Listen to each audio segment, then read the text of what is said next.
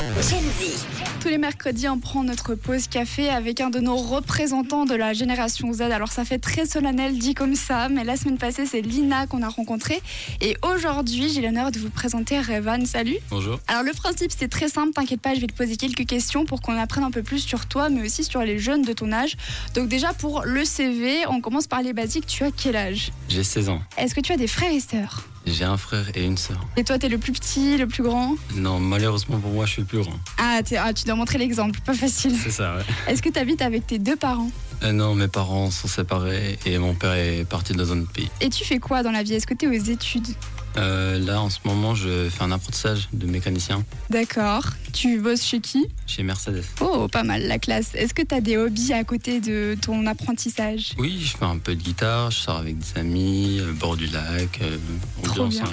euh, un peu chill. Et on enchaîne avec ma préférée, c'est quoi ta situation amoureuse Alors aujourd'hui, je suis en couple. Félicitations Et- Merci. Pour De- l'instant, ça- Pour l'instant, ça se passe bien. mais voilà, je suis Depuis content. combien de temps t'es en couple Ça va faire trois mois. Ça c'est pour le CV, on revient d'ici quelques minutes pour euh, parler un petit peu plus de ta génération.